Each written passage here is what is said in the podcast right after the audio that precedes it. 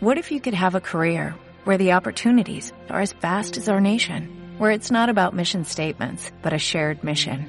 At U.S. Customs and Border Protection, we go beyond to protect more than borders, from ship to shore, air to ground, cities to local communities. CBP agents and officers are keeping people safe.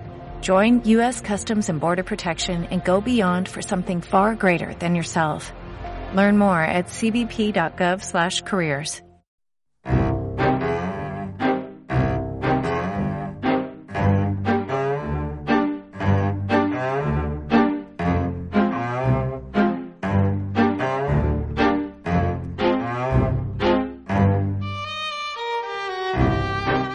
Matador.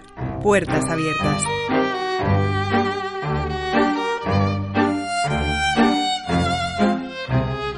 En el programa de hoy, Alberto Anaut entrevista en las conversaciones en el club a Miguel Zugaza, director del Museo de Bellas Artes de Bilbao, que abrirá en unos días sus puertas nuevamente.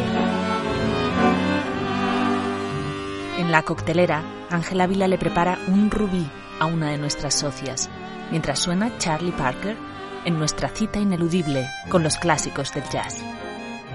Andrés Rodríguez nos recomienda una revista para los amantes de la fotografía que muy pronto tendremos en el kiosco del club y nos lleva hasta Nueva Orleans, al ritmo del Mardi Gras. En los viajes del club, Miquel González nos cuenta sus recuerdos de Ciudad del Cabo. Y nos despedimos con las ensoñaciones del personaje que ha estado encerrado en el club todos estos días a través del relato radiofónico Diario de la Nada, Planeta Club.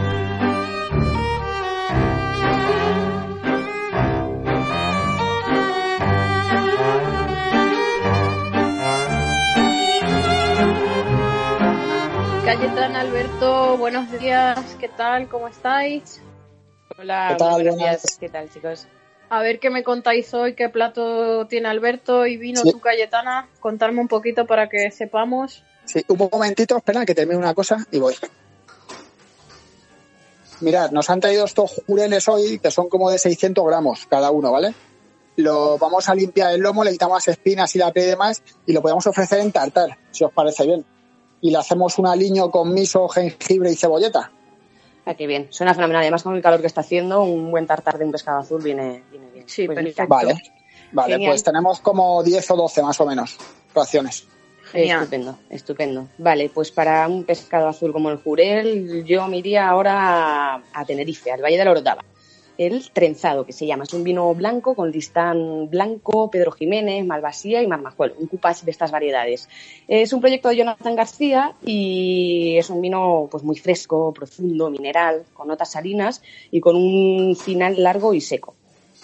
Así que eh, yo creo que con el jurel, con los pescados azules, este tipo de, de vino así muy atlántico Sí, y en la zona de Tenerife va fenomenal. Sí, me encanta ese Ah, vino, vale. le va fenomenal, le va a ir fenomenal al plato, la verdad que ese vino es riquísimo. Está muy bueno, Bueno. es un gran vino, sí. Pues, pues nada, ahora transmitírselo al equipo y ya estaríamos preparados para, para empezar. Sí, nosotros estamos listos también. Genial, pues empezamos. Venga, pues vamos a ello. Conversaciones en el club con Alberto Anaut y Miguel Zugaza. Hola, eh, ¿qué tal estáis todos? Estamos hoy con Miguel Zugaza, vasco de Durango y socio de honor del Club Matador. Yo creo que son dos títulos que están bastante bien. Miguel es uno de los pesos pesados de- del mundo de la cultura en España, hijo de un pionero de lo que hoy llamamos gestión cultural, el, el mítico Leopoldo Zugaza. Ha sido subdirector del Reina Sofía, director del Museo del Prado desde el 2007 a 2017 y artífice de su gran transformación. Y eh, decidió hace un par de años volver a, a casa, emprender la gran transformación del Museo de Bellas Artes, del que antes también había sido director. Hola Miguel, ¿qué tal estás? Pues muy bien, encantado de estar con, contigo, conversando y, y cerca, de alguna manera, volviendo al club, ¿no? Que Sí, sabes la- lo importante que para mí fue que me nombrarais eh, miembro de honor de, de ese, de ese maravilloso concierto de personas interesadas en, en el arte, especialmente, ¿no? En el arte y la cultura. Sí, bueno, estamos todos deseando volver y ya el día que nos encontremos contigo no te, no te cuento. Oye, Miguel, eh, eh, tú has dicho que los museos tienen que abrir pronto. Y para dar ejemplo, acabáis de anunciar en el Museo de Bellas Artes de Bilbao que, que abrís dentro de un par de días, el, el 1 de junio. ¿Por qué tenían que abrir los museos pronto?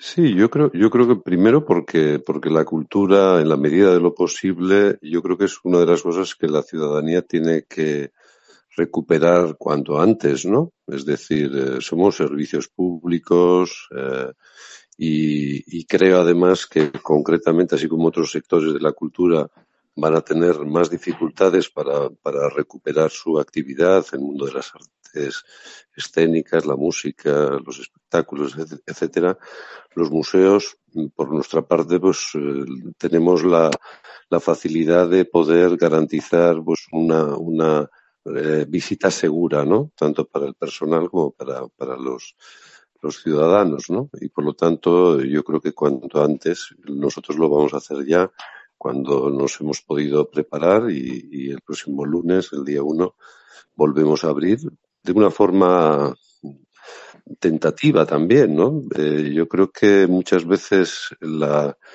los museos eh, y sobre todo en, la, en, los últimos años hemos que, querido poner un poco a, a, la sociedad al servicio de nuestras instituciones, ¿no? ¿Eh?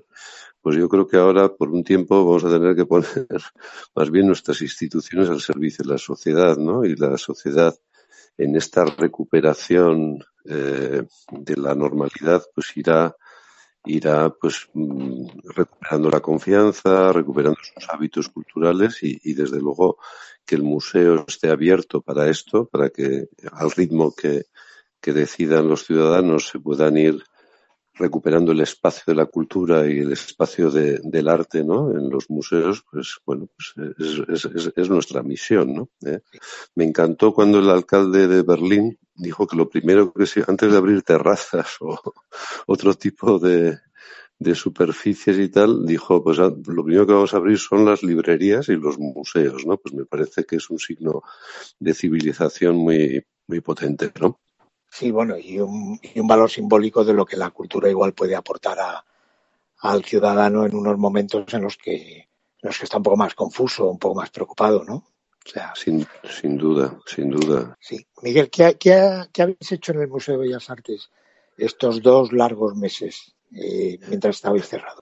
Bueno, hemos, hemos tratado de, de, llenar de actividades de carácter de carácter eh, digital, ¿no? Eh, lo que no podíamos hacer de forma presencial, una vocación pues de divulgación, una vocación educativa también. Curiosamente nos gustó mucho que uno de nuestros principales eh, patrocinadores, de los patronos del, privados del museo, que es BBK, nos pidió, eh, ellos patrocinan normalmente la actividad educativa presencial ¿no? De, de, del museo y nos pidió que imagináramos o que pensáramos en actividades de difusión ¿no? de la de, educación para los para los niños ¿no? y bueno pues, pues hemos tratado digamos de como lo han hecho todos los museos del mundo ¿no? tratar de abrir esa puerta online eh, ha, ha habido museos maravillosos ¿no? que que llevaban trabajando desde hace mucho tiempo el entorno online y, han, sido capaces ¿no? de, generar realmente un contenido extraordinario. El caso del Prado, por ejemplo, yo creo que ha sido uno de los museos internacionales que, que ha, ha creado, digamos, una o ha propuesto en este, en este tiempo de confinamiento toda una plataforma nueva ¿no? de, difusión de contenidos culturales y educativos. ¿no? Y otra de las cosas que hemos podido hacer es eh, cuidar con mimo a los amigos del museo. Decidimos, somos algo más de 4.400 amigos los que tiene el Museo de Bellas Artes de Bilbao y ya que estábamos teletrabajando, estábamos confinados, pues lo que decidimos fue repartirnos entre la plantilla del museo pues la responsabilidad de llamar a los amigos y establecer simplemente una conversación desde el museo, informarles de la situación del museo y, y la verdad es que ha sido, ha sido una, una acción muy sana, ¿no? Tanto para los amigos como para nosotros mismos, ¿no? Ese contacto directo que normalmente no lo tendríamos, ¿no? ¿Eh? Y, hemos aprendido mucho también, hemos conocido mejor a quién es, eh, cuál es la comunidad que tiene, que tiene el museo, ¿no? Alrededor.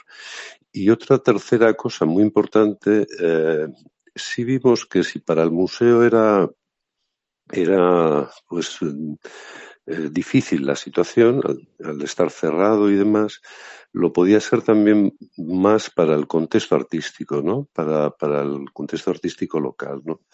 Y eh, en las conversaciones con, con, diferentes artistas y colectivos y demás, pensamos ya en, en producir algunas, algunas actividades que nos permitiera que permitían que los artistas nos, digamos, eh, se hicieran cargo un poco de las paradojas, ¿no? Que le creaba al museo el cierre o el confinamiento del arte, ¿no? Y la verdad es que hemos eh, daremos eh, a partir de la reapertura daremos conocimiento de estos proyectos, pero ha sido ha sido muy interesante, ¿no? Ha habido artistas trabajando durante el confinamiento en el museo que nos van a ofrecer a partir de ahora, a partir de la reapertura, bueno, pues, pues sus proyectos, ¿no? Y yo creo que también ese, ese mirar al perímetro cercano del museo, eh, creo que ha sido uno de los de las cosas positivas, ¿no? Que, que ha tenido este, este confinamiento. El museo como espacio inspirador de, de artistas.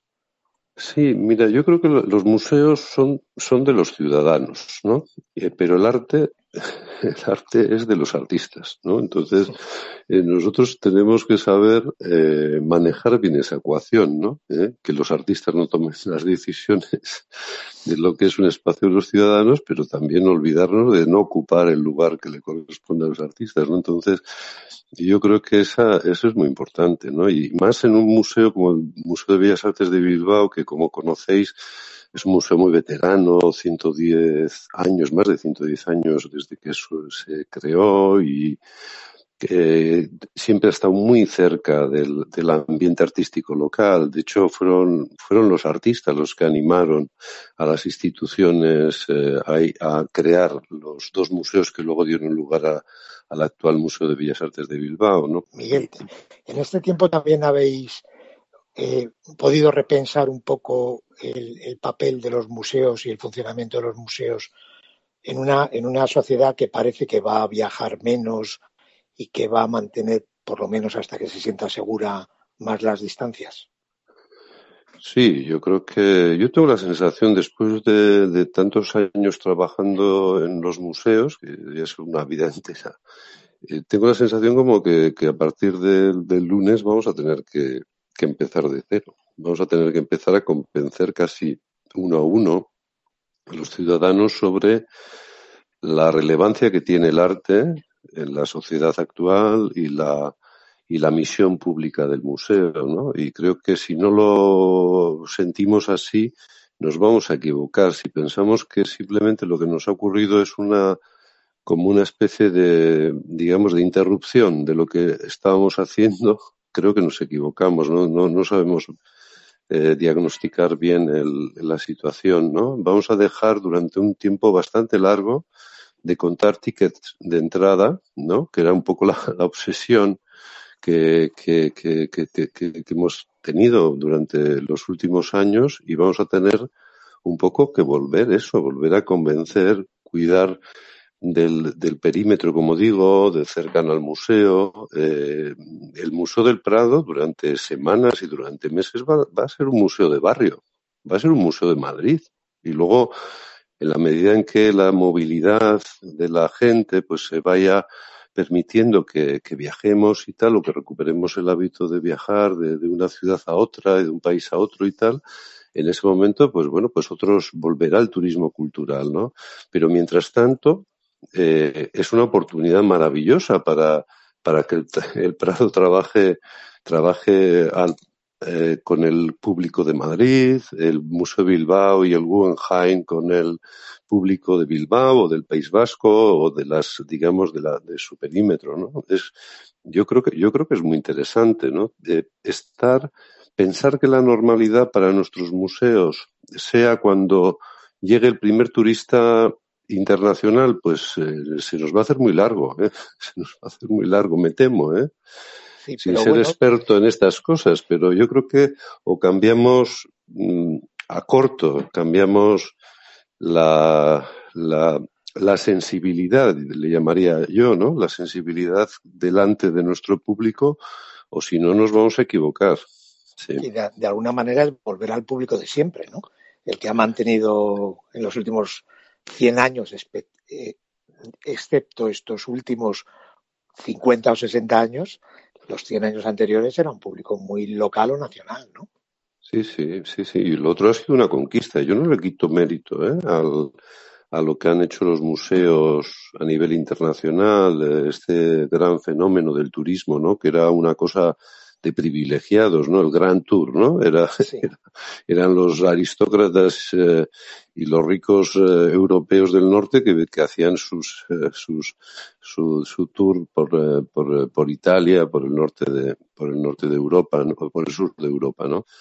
Pues esa, la generalización del turismo y tal, a mí no me parece un fenómeno despreciable en absoluto, pero bueno, pues también tiene sus eh, servidumbres, ¿no? Y yo creo que ahora mismo vamos a poder reenfocar o de redirigir un poco los, las energías de, la, de cada museo a saber valorar, mm, digamos, la, pues eso, el público de, de proximidad, ¿no?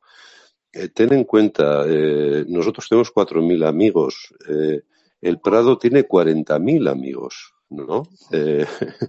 Eh, fíjate qué comunidad, y, la mayor parte de esos 40.000 amigos son, son amigos, eh, digamos, madrileños o del entorno del museo. Fíjate si no tienes una comunidad con la que con la que trabajar y reflexionar también, a compartir con ellos esas inquietudes que ha generado este corte tan, tan, tan drástico en las formas de, del consumo cultural, ¿no? Que, que, se ha producido por la, por la, por la pandemia, ¿no? Sí. Miguel, a vosotros os ha pillado con un proyecto de ampliación recién, recién aprobado, ¿no? Que, con un proyecto de Norman Foster, si no recuerdo mal. Eh, ¿Qué supone para la ampliación este, este accidente o esta nueva situación? Bueno, yo creo que todo, como nuestras vidas confinadas, pues todos los proyectos también están confinados o en cuarentena de momento, ¿no? Nosotros, sin embargo, en este, en estos dos meses hemos podido trabajar muy intensamente con, con el equipo de Foster. Están, están eh, preparando el proyecto básico para, para, para presentarlo ya en junio. Por lo tanto, hemos tenido mucha, mucha tranquilidad también para poder avanzar en aspectos técnicos del proyecto. Y, las instituciones nos han pedido que, que sigamos con el procedimiento, con, la, con el calendario previsto, ¿no? El, si todo va sobre lo previsto, estaríamos iniciando la obra a mediados del año que viene, el año 21 eh, existe ya una, un modelo de financiación que es bastante razonable y, que no genera una tensión eh, excesiva en las, en las aportaciones de las instituciones. Es un, un crédito a, a, largo plazo y por lo tanto es un, una, un modelo de financiación eh, relativamente cómodo, pero eh, dicho todo esto, pues hasta no ver cuál va a ser el, un poco el final ¿no? de, eh, de, las consecuencias que tenga la, la, la actual crisis en, en, el ámbito económico, presupuestario y demás, pues yo creo que, que, que, bueno, pues lo que estamos haciendo es defender, vamos a seguir defendiendo este proyecto. Si era, si era importante ampliar el Museo de Bellas Artes de Bilbao y si este proyecto de Foster y de Uriarte era un, proyecto bueno, ¿no? Eh, un proyecto que nos permitía darle un salto, un protagonismo mayor al Museo de Bellas Artes de Bilbao en ese escenario, en esa ciudad que ha apostado eh, decididamente por el arte y la cultura como una como, como una identidad de futuro, ¿no? Pues eh, yo creo que, que si antes era importante y era bueno ese proyecto, pues ahora, desde mi punto de vista, se convierte casi en prioritario, ¿no? Pensando en que, en revalidar o que las instituciones, la ciudad, revalide esa apuesta por, por, el arte y la, y la cultura, ¿no? Y esa, esa es la, la, la mentalidad con la que nos planteamos este proyecto de, ampliación del museo. Miguel, en la, en la anterior crisis, en la crisis del 2008, las, las instituciones eh, no, no tuvieron el, el, menor temblor de mano a la hora de cortar sus presupuestos para, para cultura, ¿no? Tú lo viste desde el Museo del Prado en, en ese caso. Eh, ¿Crees que, yo, lo este vi, yo lo vi, perdona que te interrumpa, yo lo vi desde el Museo del Prado y ahora y ahora lo sufre el Museo del Prado. Claro. ¿eh? Ahora lo sufre el Museo del Prado. ¿eh? Porque ha sido una perversidad, ¿no? Claro, porque al reducir, cuando, cuando se produjo la crisis de, de financiera, una crisis técnica, una crisis fuerte desde el punto de vista económico, pero, pero técnicamente más o menos eh, entendible o controlable, ¿no? Eh, bueno, pues se redujeron de una forma drástica las aportaciones públicas al, al museo. Y esto le, ha generado al Prado concretamente una dependencia casi eh, eh, total de, las, de los recursos propios, de la financiación a través de los recursos propios, es una, es una corresponsabilidad eh, asumida por la institución, por el modelo de gestión del Prado, el que se puso en marcha con la reforma del, del museo, ¿no? Pero claro, cuando llega, llegas, digamos, a estableces esa, esa, distancia tan grande entre lo, que aportan las, la, el gobierno, de, de, lo que aporta el propio museo, pues cuando, cuando se le somete al museo a un estrés como el actual, pues lógicamente no puede responder. Es decir, el 70% de la financiación del Prado, si es, si, si una buena parte de ese 70% procede de las visitas ¿eh? y de la aportación que hacen los visitantes a, eh, a, través del precio de entrada, de las adquisiciones que pueden hacer, de los servicios que, que, que presta el museo, pues eh, bueno, pues pues genera se genera una un, bueno, pues una bancarrota, ¿no? Literalmente, ¿no? ¿Eh? Y eso es fruto, Alberto, de, de, de, de no haber re, reescalado, ¿no? O desescalado la, las medidas de restricción presupuestaria que se tuvieron que tomar entonces. Entonces llueve sobre mojado. ¿eh? Ahora mismo si si las instituciones o la, administración piensa que la cultura puede ser sometida a una nueva rebaja ¿no? de las aportaciones públicas, digamos, eh, puede ser dramático, ¿eh? puede ser ya, bueno, pero no solo, no solo para, digamos, para los pequeños, sino sobre todo, insisto, para los, las grandes instituciones culturales como el Prado, que no, no van a poder sostener sus presupuestos con, con con la llegada de ese, digamos, de, ese, de esa aportación que hacen los, los, los visitantes, ¿no? Que van a ser muchos menos por circunstancias que el museo no controla, claro. Evidente, evidente. Uh -huh. Sí. Miguel, en esta línea y para, para terminar, eh, toda la actuación del Ministerio de Cultura en los tres meses de dos meses de, de estado de alarma ha sido muy, muy sorprendente para el mundo de la cultura que ha asistido como a una especie de parálisis y ha sido muy, muy criticada. Eh, en el tema, por ejemplo, de la apertura de los museos, ayer me parece que, que leímos que, que, el Ministerio, los museos que, que, dependen directamente de él, que son muchísimos museos nacionales, no autónomos, eh, anunciaba eh, que se prorrogaba el cierre como mínimo hasta el día 7. Van siguiendo un poco el estado de alarma. ¿Crees que, el Ministerio de Cultura está respondiendo como, la cultura necesita o no? No, soy capaz de, valorarlo, no, no sé, no, no, estoy cerca de las medidas que, está tomando el Ministerio. Es difícil, ¿no? Yo creo que hay que reconocer que es muy difícil asumir la situación actual, además con esta variedad o diversidad de situaciones que genera la propia metodología, ¿no? De las recomendaciones de carácter sanitario, con las fases de desescalada y demás, es, es, es difícil eh, dictar, digamos, medidas que, que afecten por, por igual, ¿no? A, la, a todos los sectores de la cultura y la, y, y la y digamos y las instituciones que, trabajamos en, en, el país no eh, yo lo que sí pediría o trataría de estar muy alerta es que cuando llegue el momento de, revisar, ¿no?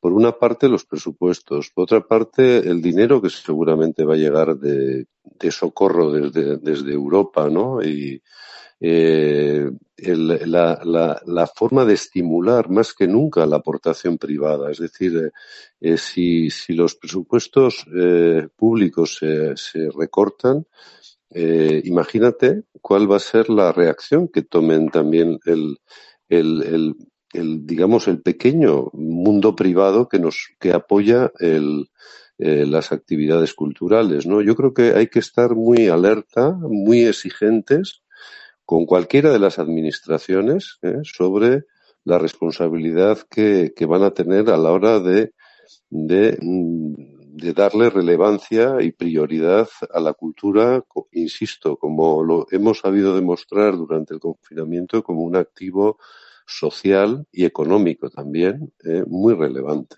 ¿eh? Y, y, eso es lo que creo que tenemos que estar, ¿no? Eh, ya medidas concretas, yo creo que no, que no sé, la administración pues pues pues está yo creo que trata de hacer lo, que se puede. A veces cuando hablamos de la cultura también son mundos tan diferentes, o sea, la situación del cine o la situación del teatro, la situación de los museos, a las artes plásticas son situaciones tan diferentes, ¿no? que tampoco eh, que, que, merecen también que tomar decisiones sectoriales muy, muy concretas, ¿no? Y sobre todo, yo creo que la, lo que es muy importante es que esas decisiones las tomen los profesionales de cada ámbito, de cada, de, cada sector cultural, ¿no? ¿Eh? Que las decisiones políticas estén, igual que las decisiones de carácter sanitario las toman los, digamos, los técnicos y los asesores o los eh, especialistas en, en, los temas sanitarios o de pandemias y tal, en el ámbito cultural también que sean los, los, eh, los propios profesionales los que tomen, ¿no? Hay un documento que me ha gustado mucho, que es el documento que ha hecho la Dirección de Bellas Artes, la Dirección General de Bellas Artes, para los museos, has comentado tú, para los museos estatales. ¿eh? Entre las muchas instrucciones que hemos recibido, me ha parecido un texto eh, realmente eh, acertado, ¿no? Eh, como para eh, una, una, una, literatura que no solo habla del temor o del miedo a, evitar los contagios, sino se, se, coloca desde el principio, eh, desde la posición de la misión pública del museo, ¿no? Y eso, por ejemplo, ha salido del ministerio, ¿no? ¿Eh? Y, yo lo alabo porque creo que ha sido un documento extraordinario que lo han hecho seguro los profesionales de los museos estatales, que son los que mejor conocen lo que necesitan implementar para abrir los museos y de qué manera y cuándo lo pueden hacer, ¿no? ¿Eh? Por lo tanto, confianza en, la, en, los profesionales. Bueno, pues vamos a ver si, si, si podemos tenerla y, y entre todos apoyamos. Y a mí solamente ya para despedir me gustaría leer el principio de la, de la web del Museo de Bellas Artes de, de Bilbao, que lo tengo aquí delante, y que dice, el Museo de Bellas Artes de Bilbao anuncia su reapertura al público el próximo lunes 1 de junio. Pues sí, se reabre y se vuelve a poner a disposición de los visitantes tanto la colección permanente del museo en esa versión especial de, del alfabeto, ¿no? En la que se presenta actualmente. Y dos exposiciones que acabábamos de inaugurar antes del cierre, poco antes del cierre, la maravillosa retrospectiva de Vicente Amestoy y esta presentación por primera vez de las dos colecciones de dos ingenieros de caminos, José Entre Canales y Santiago Corral, que además de una profesión común compartieron una pasión por la pintura de paisaje. Berueta, Regoyos y el paisaje en las colecciones de los ingenieros José Entre Canales y Santiago Corral. Bueno, creo que es una invitación estupenda para todos los amantes del arte para acercarse al museo. Esa es la buena noticia, Miguel. Vamos a ir a Bilbao a ver el museo.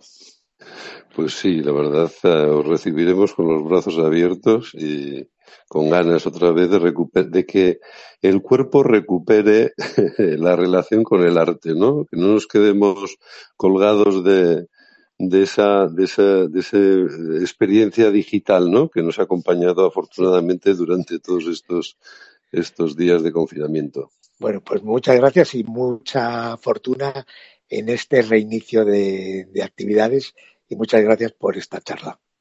Gracias a, ti y a todos los amigos del club. Club Matador, puertas abiertas.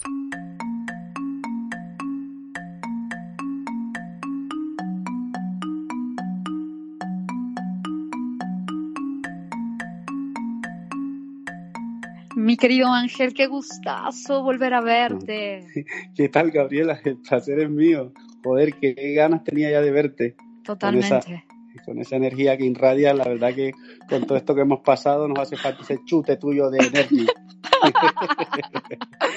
Oye, favor que me haces, favor que me haces, Ángel. Sabes que a mí lo que me gusta del club es y, sentarme enfrente de ti, eh, quedarme en la barra y estar solita y eh, ponerme en una esquinita y no quiero ver a nadie, solamente te quiero ver a ti preparando un cóctel. Bueno, ya sabes que mm, tus deseos son órdenes para mí, lo que, lo que necesites, no sé, tú regularmente bebes un, un, un gin cherry, bebes tal, pero bueno, tenemos más cosas. No sé, ¿te apetece un poco de mezcal? Tú sabes que a mí me encanta el mezcal. Todo lo que sea mezcal, soy mexicana, se extraña un poquito los sabores de mi tierra, así que feliz de la vida. Por favor, ponme un mezcalito. Bueno, mira, te voy a, poner un, bueno, un cóctel a base de mezcal, de un mezcal que se llama Real Mineiro no sé si tú, si tú lo has escuchado o, te oh, gusta o no Es uno de mis favoritos, es uno de mis favoritos, Ángel.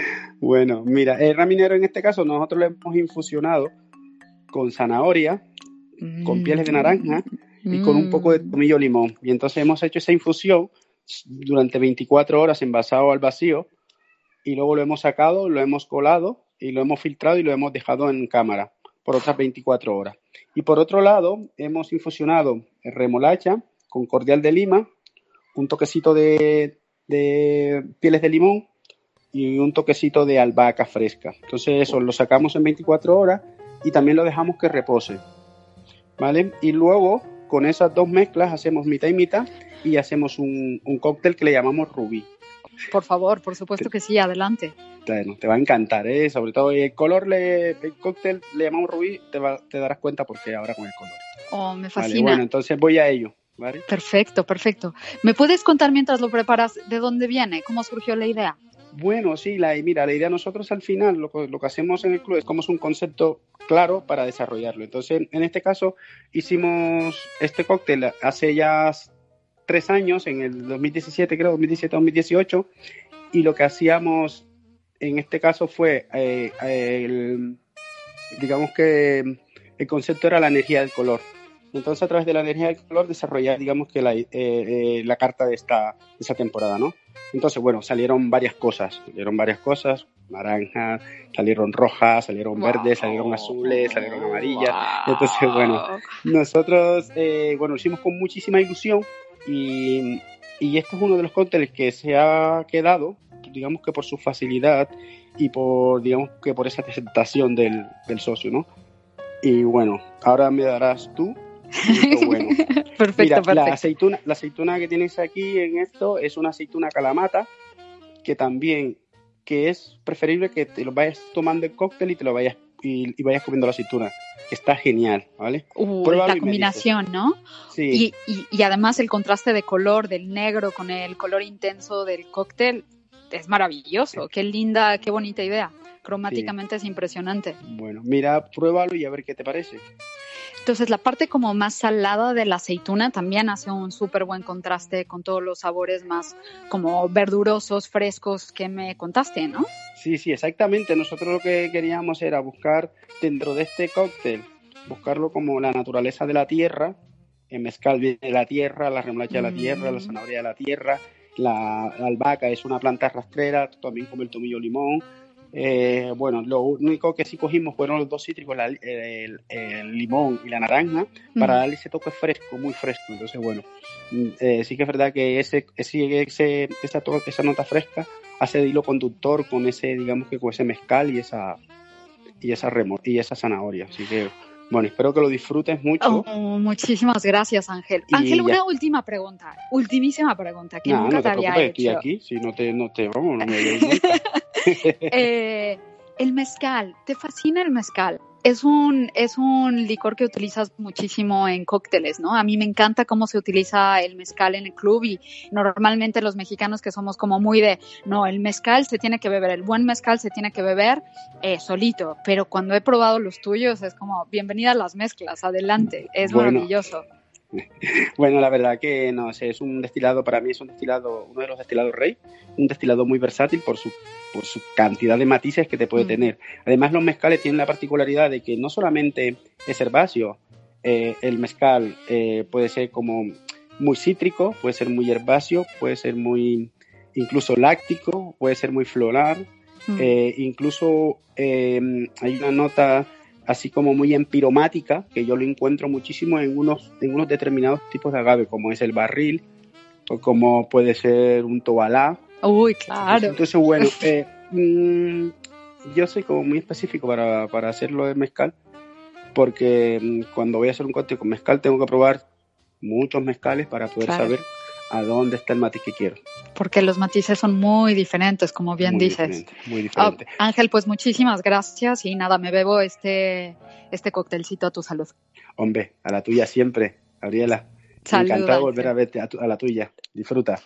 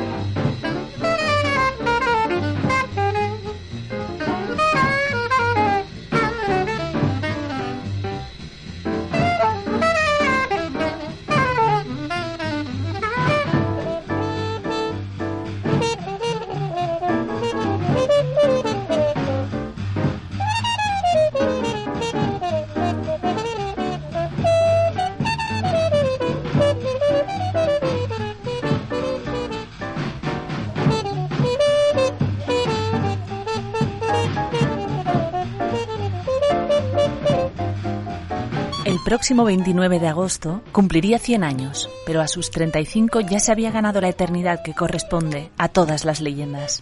Charlie Parker, apodado Bird, fue un genio de la música, uno de los mejores saxofonistas de la historia. Parker revolucionó el jazz e impulsó el bebop. Estamos escuchando Ornithology, una de sus tantas composiciones que se convirtieron en estándares de jazz y emblemas absolutos del bebop. La pista forma parte del triple disco de Complete Savoy and Dial Master Takes, editado en 1976 y que reúne las grabaciones de estudio remasterizadas realizadas por ambos sellos entre 1944 y 1948, durante el periodo de apogeo de Bird. Charlie Parker volaba y voló muy rápido y nosotros, terrestres, solo podemos seguir la estela de sus evoluciones musicales.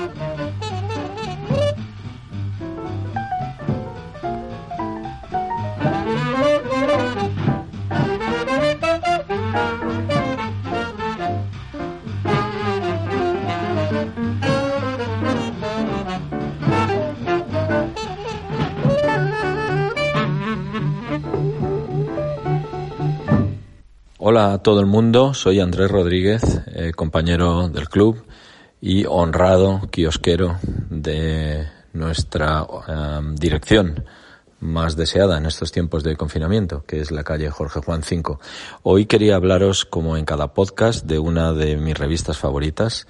En este caso se llama, em, es un house organ, una categoría dentro de la edición de revistas que mm, aquí podríamos traducir como revistas de empresa o revistas editadas por marcas.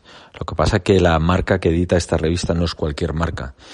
os voy a hablar de la revista M, la revista de Leica.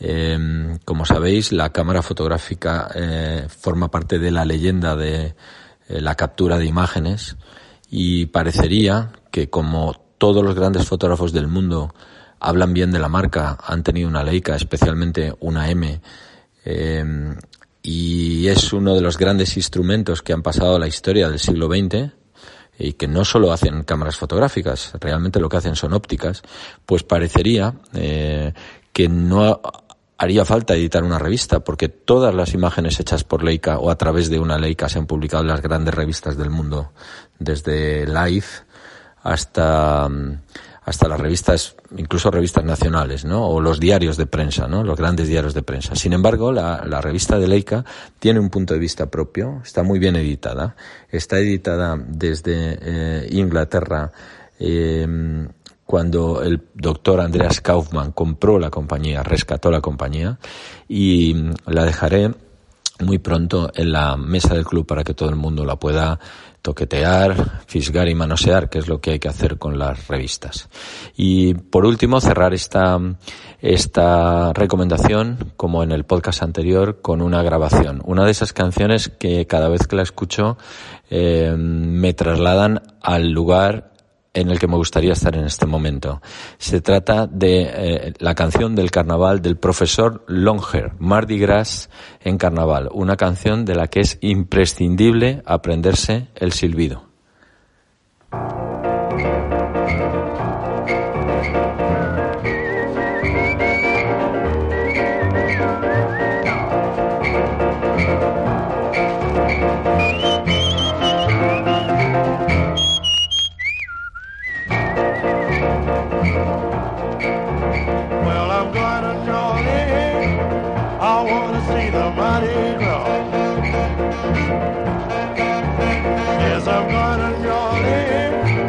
I wanna see the mighty draw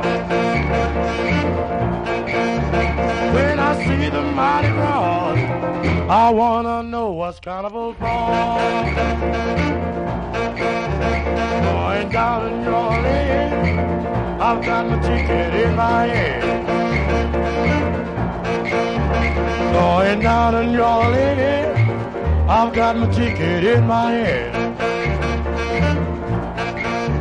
When I get to New Orleans, I wanna see the Zulu King.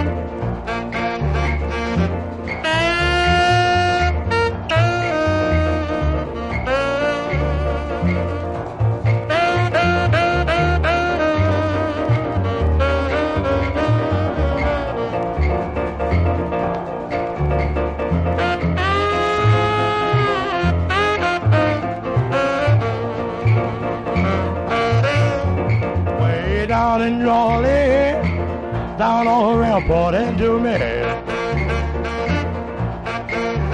Yeah, it's down in your lane, around what it do me. Gonna make it my standing place until I see the Zulu Queen.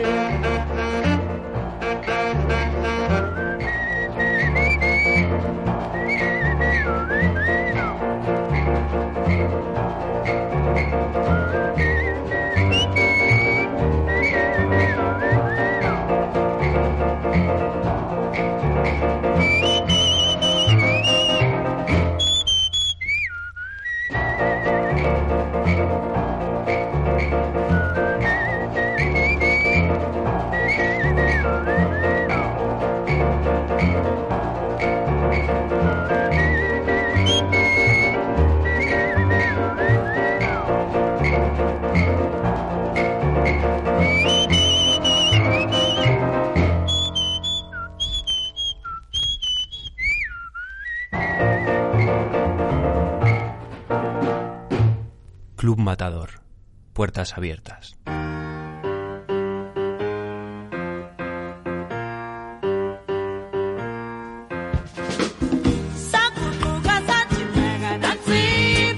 Los viajes del club por Miquel González.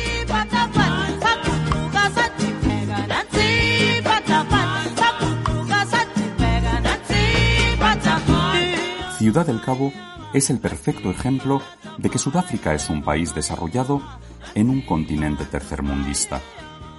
El viajero pensará, esto no es África.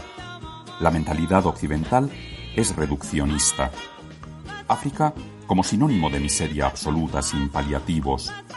África como crisol de etnias y explosión de colores. África que ríe y se contorsiona con cantos tribales. Con razón, afirmaba Richard Kapuczynski en su obra Ébano que África no existe.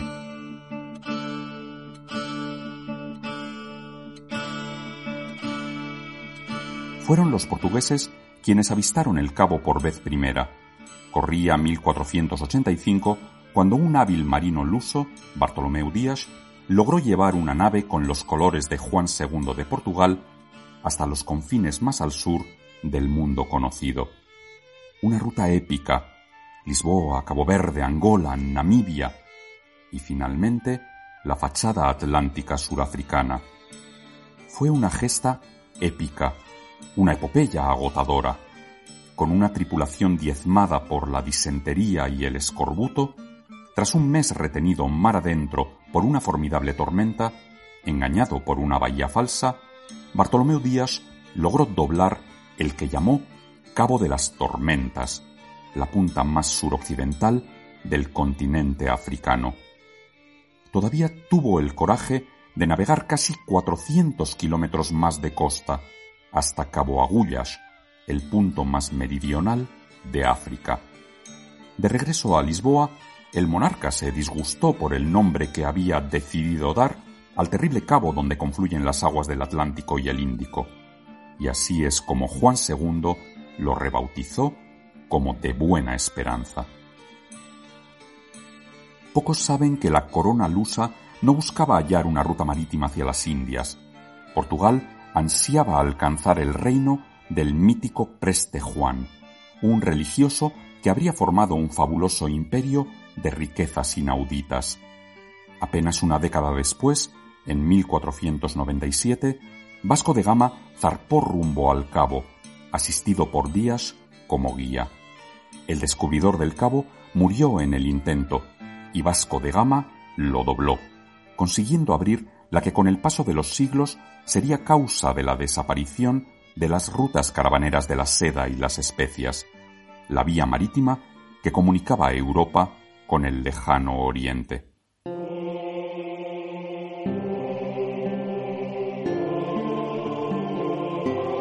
En el centro de Ciudad del Cabo se encuentran los jardines de la compañía. Supuso el primer asentamiento europeo en estas tierras, bien entrado ya el siglo XVI, por voluntad de la todopoderosa Compañía Holandesa de las Indias Orientales.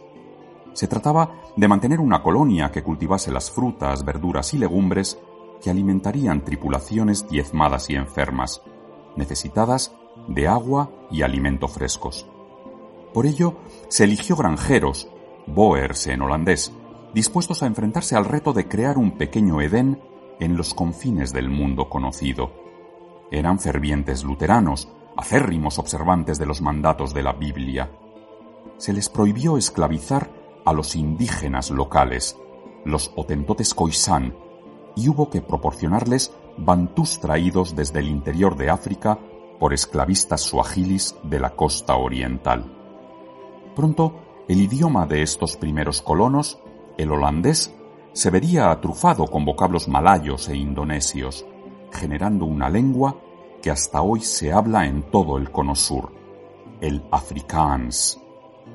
Uno de los laterales del jardín se abre a la sinagoga y museo del Holocausto, a la residencia oficial de los primeros ministros, al Parlamento de Sudáfrica y a la Casa de los Esclavos, reconvertida en centro cultural otro al Museo de Sudáfrica, un bello edificio colonial británico.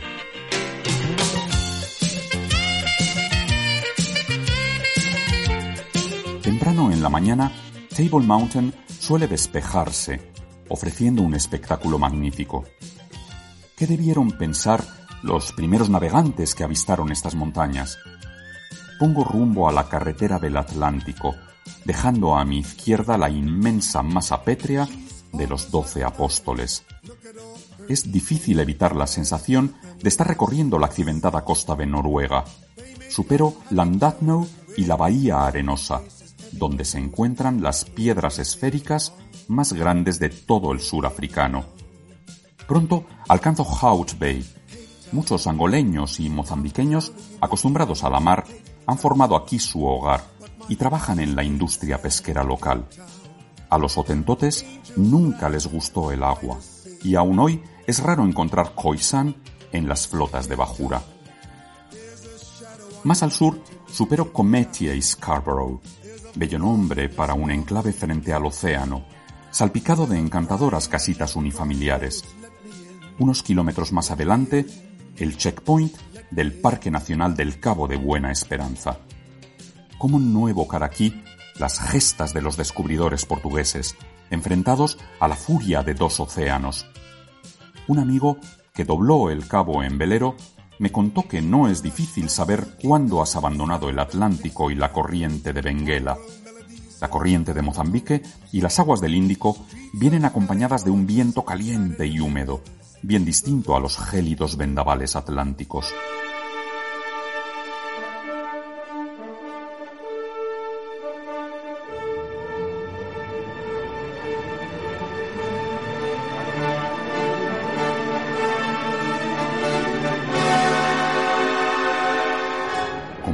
Del holandés errante, cuyo capitán vendió su alma al diablo a cambio de doblar el infernal cabo.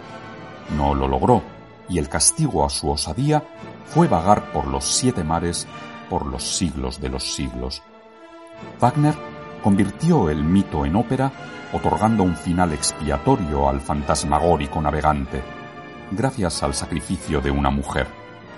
Pero aún hoy hay quienes cuentan, con despavorido gesto, cómo en una de esas noches de olas tan grandes como las puertas del infierno han visto el espectral navío, capitaneado por un marino de risa enloquecida, al mando de una tripulación aterrorizada.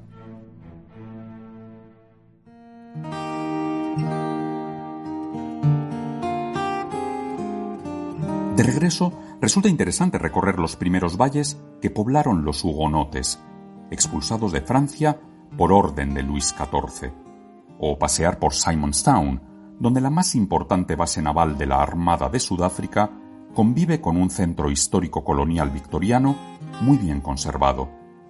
Siguiendo la vía de ferrocarril que une Simonstown con Ciudad del Cabo, se pasa por pueblos tan atmosféricos como Fishhoek o Kalk Bay. Grand Parade es la explanada que se abre a los pies del Castillo de Buena Esperanza, a la vera del antiguo ayuntamiento británico. Desde sus balcones, tras haber sido liberado por el gobierno de de Klerk, un eufórico Nelson Mandela pronunció uno de sus discursos más inspirados, llamando a la calma de forma encendidamente pacifista. Al sur de Strand Street, cuyo nombre la calle de la playa recuerda los límites de la ciudad en tiempos de los holandeses, se esconden magníficos ejemplos de arquitectura art déco. Casi todos se ubican en Adderley Street, que ocupa lo que en tiempos fuera el Herrengracht, el Canal de los Caballeros, por el que las mercancías de las naves holandesas llegaban hasta el centro de la colonia.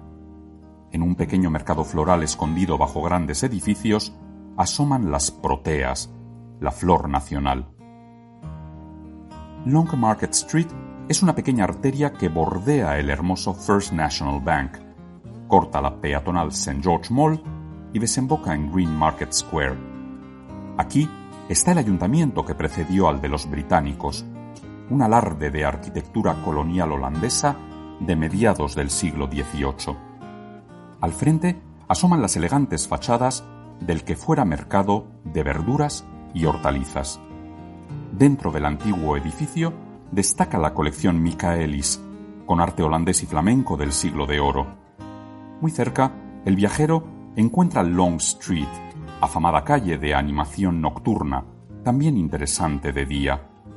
Un precioso grupo de casas victorianas con porches de hierro forjado se arraciman a la vera de la mezquita de la Palmera, donde una empinada calle permite llegar al antiguo Buitengracht, el canal exterior de los holandeses. Es aquí donde la ciudad se torna increíblemente islámica.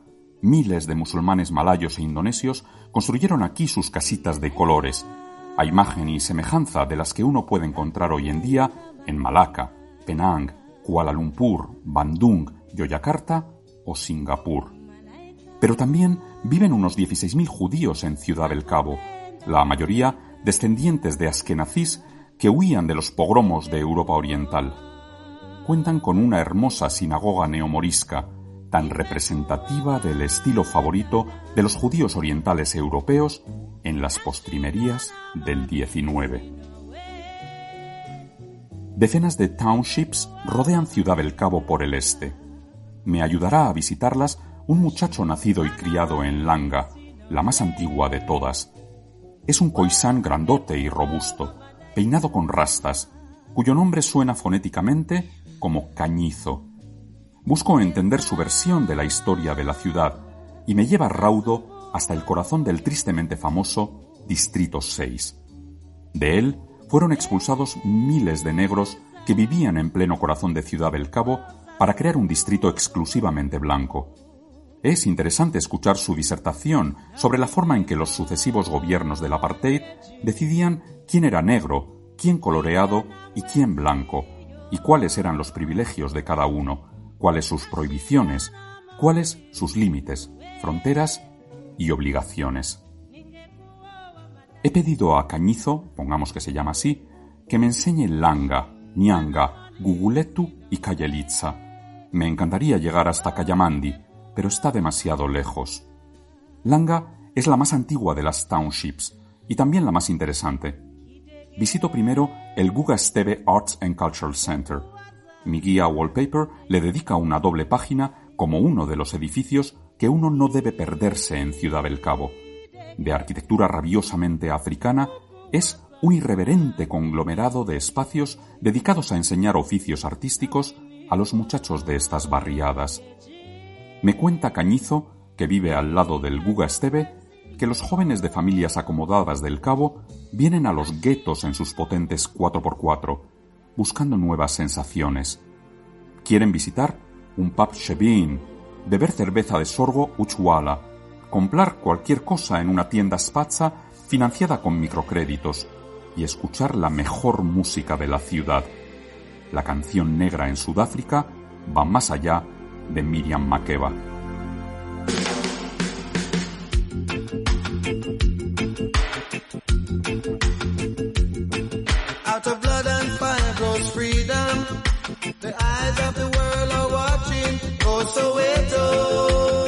Cualquiera de las townships que existen en este país, Soweto es la más grande con 3 millones de almas, está dividida en cuatro áreas. La primera siempre es la más antigua, la de los trabajadores negros que llegaron a las ciudades en las primeras décadas del siglo XX. Y es también la más miserable. Hacinadas pensiones, compartidas por decenas de familias numerosas, son propiedad del municipio, que cobra un alquiler mínimo. La segunda zona es la de la clase media, trabajadores que han logrado un cierto nivel de ingresos que les permite abandonar la pensión y comprar una casita unifamiliar, humilde pero propia. La tercera zona, que aquí llaman socarronamente Beverly Hills, es la que esconde las mejores residencias. El centro comercial de Langa es una sucesión de construcciones prefabricadas que albergan bancos, supermercados y, como no, al consabido Sangoma, el curandero tradicional. Pido a Cañizo que me presente a uno de ellos, los hay en las townships, y me lleva hasta el enorme tugurio del chamán. Con una piel de hiena sobre la cabeza, me cuenta, rodeado de cuernos de animales, serpientes amojamadas y mil y un frascos de ungüentos y recetas, cómo su padre fue Sangoma, y antes que él, su abuelo, y que él mismo, desde niño, demostró que sabía curar imponiendo sus manos y haciendo extraños cocimientos de hierbas. Los sangomas nunca salen sin su pequeña alforja, donde piden a los pacientes que depositen un óvulo. Sin mediar palabra, procedo a dejar en el saco un arrugado billete de 20 rands. Un pequeño gruñido satisfecho brota de la garganta del brujo.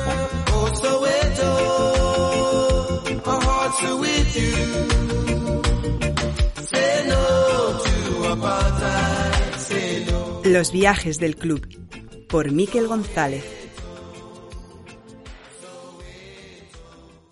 Hola a todos, soy María Ifeu y quería saludaros y, mandaros ánimos para este tiempo que, que, estamos viviendo, aunque bueno, con vistas ya que afortunadamente está terminando y pronto podré estar otra vez en el club cantando con vosotros un rato. Así que nada, os dejo con mi canción Graches, espero que, que la disfrutéis y que estéis todos bien. Un beso muy grande. In this whole wide world, this cross between both, babe, you know I've grown old and in this gossip crowd, the you and me have all around, babe, you know I've heard a bunch of truths and it's hard to keep it, but I see where it happened. But no, there's no other phone. We're gonna put running hard on down hills, and despite these excuses, so we have done everything wrong. But my hands are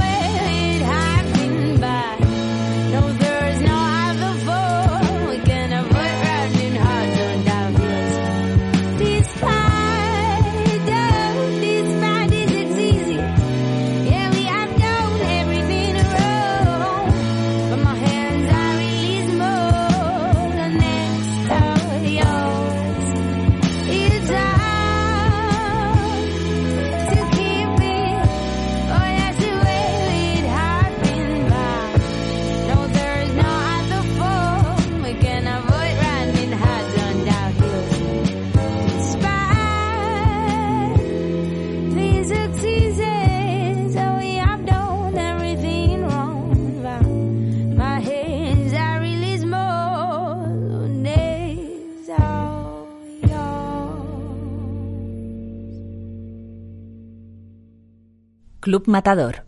Puertas abiertas. Diario de la Nada. Planeta Club. Día 20. Aquí empezó todo. Estoy tonto, completamente tonto, perdiendo el tiempo con estas ideas peregrinas, dándome vueltas por la cabeza y sin hacer caso a este gin tonic que me dice bébeme. Mi amigo el fantasma acaba de ponerme unas almendritas como diciéndome Vamos, chico, ¿a qué esperas que se te deshace el hielo? Tanta amabilidad, tanto capricho, me conmueven.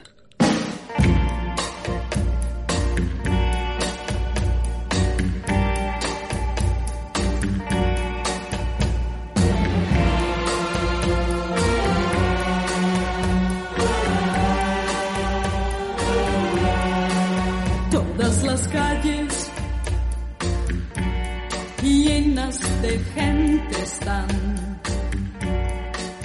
Y por el aire suena una música. Chicos y chicas van cantando llenos de felicidad. Mas la ciudad sin ti está solitaria. De noche salgo con alguien a bailar. Nos abrazamos, pero todo sigue igual.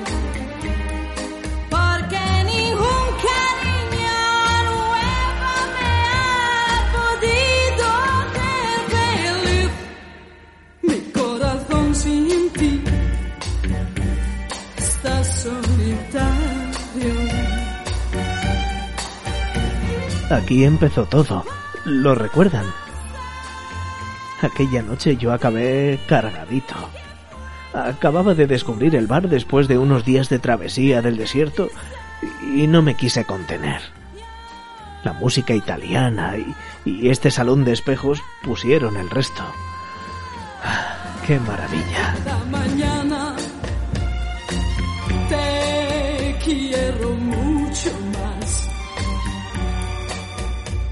Tu nombre y tiemblo de ansiedad.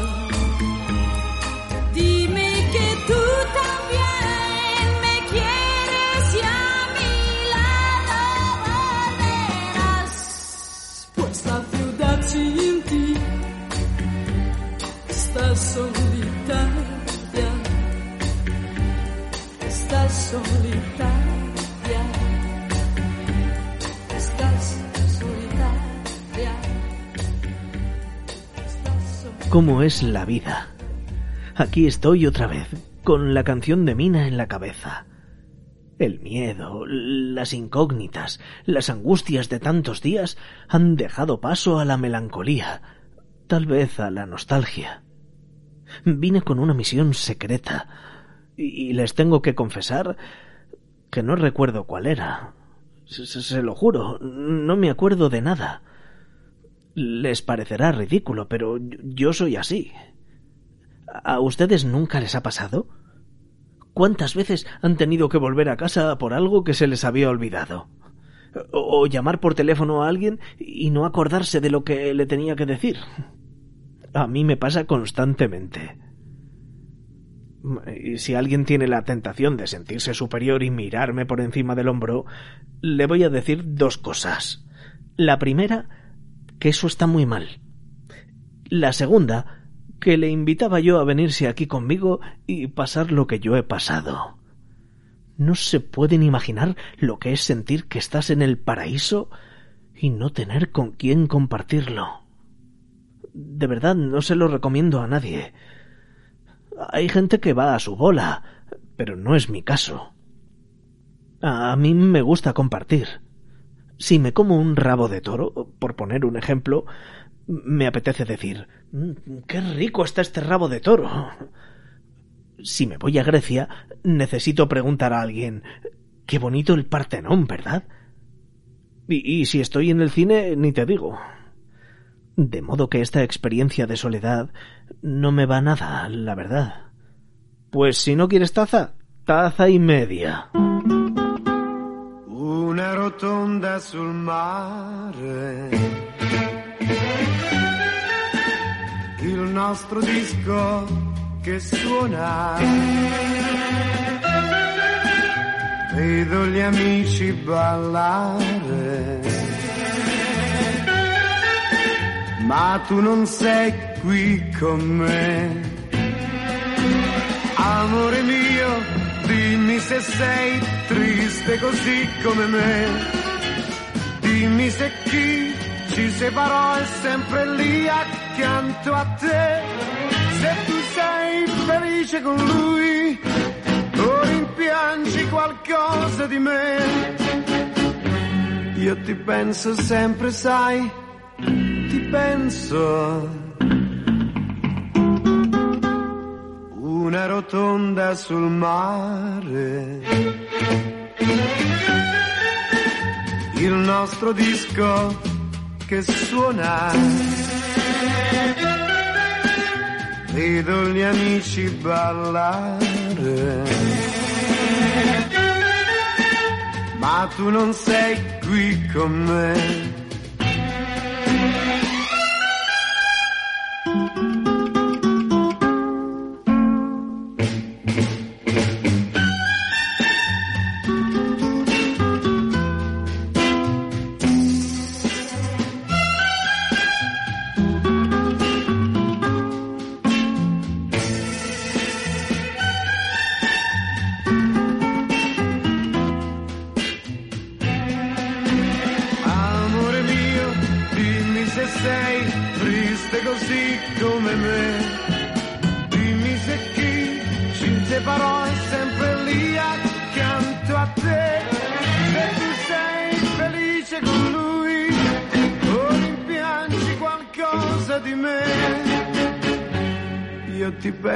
Sempre, sai, ti penso.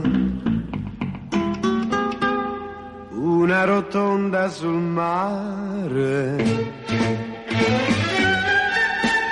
Il nostro disco che suona. Vedo gli amici ballare. Tu non.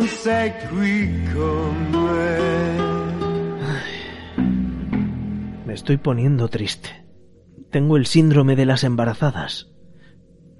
Ya saben, se encaprichan de comprar cualquier tontería y esa es la primera noticia de que la cigüeña ha despegado de París. Pues en mi caso me pasa lo mismo con los viajes. Cada vez que se acercan, me pongo triste. Es una tontería, pero no falla. Así que estoy aquí medio melancólico, tomándome el segundo gin tonic que mi querido fantasma me acaba de traer leyéndome nuevamente el pensamiento y pensando que todo esto se acaba. Presiento que voy a tener que volar pronto.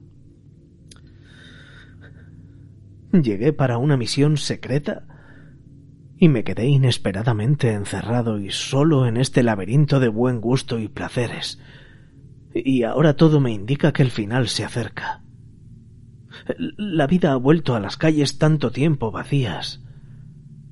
El fantasma que me ha estado esquivando durante tantas semanas se ha convertido en un animal de compañía.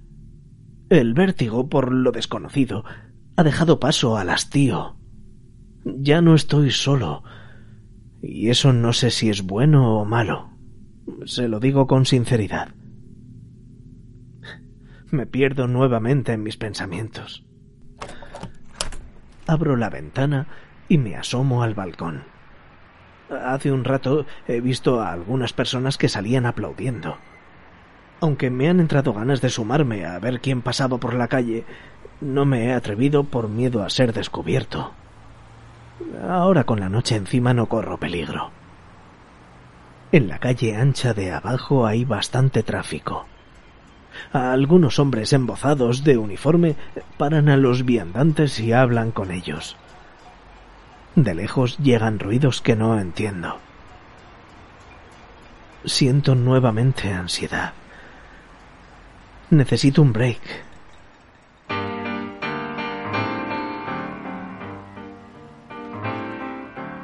Via, via, vieni via di qui.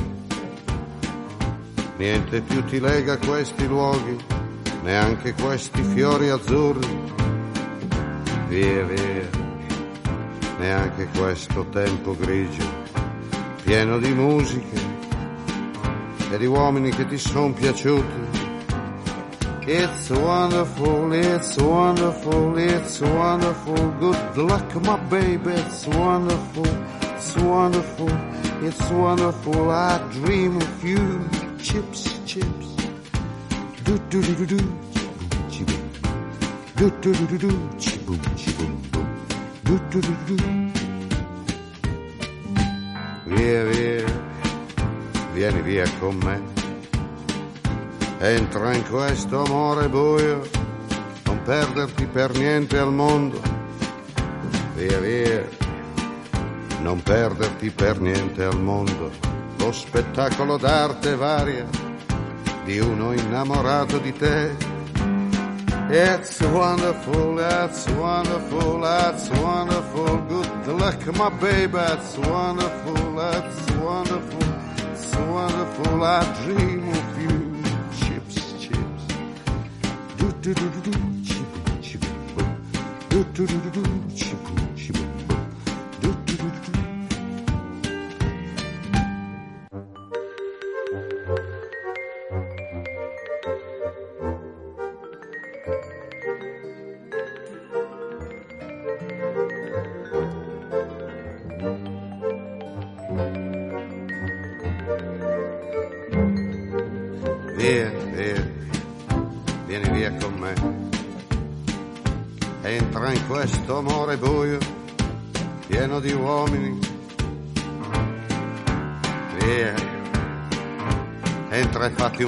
caldo. C'è un accappatoio azzurro, fuori piove un mondo freddo. That's wonderful, that's wonderful, that's wonderful. Good luck, my baby, that's wonderful, it's wonderful, that's wonderful. I dream of you. Chips, chips, chips. Do do do do do, chi boom, chi boom. Do do do do do, chi boom, chi boom boom. Do do do do do. Ruido quiebra el silencio. Abro los ojos. Creo que me he quedado dormido.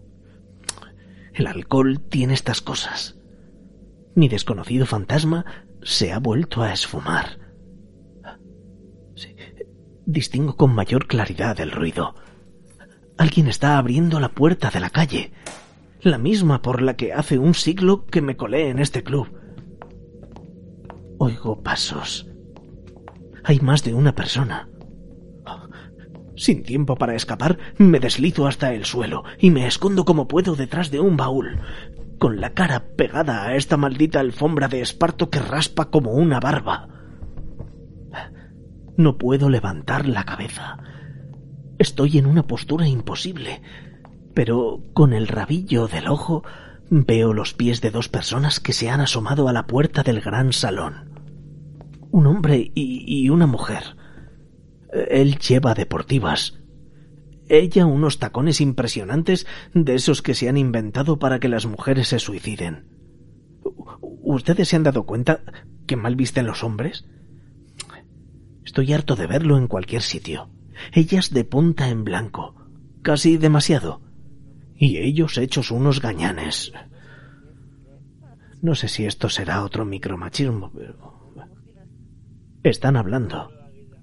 Pero con los nervios no entiendo lo que dicen. Tengo que calmarme. Aguzo el oído. Esto está perfecto, tal y como lo dejamos. Avisamos y que lo preparen todo. Avisa a todo el mundo y encárgate de ponerlo todo en marcha. Finalmente ha llegado el momento. Dios mío. Se acabó la tranquilidad. Puertas Abiertas, un programa de Club Matador producido por Banda Aparte.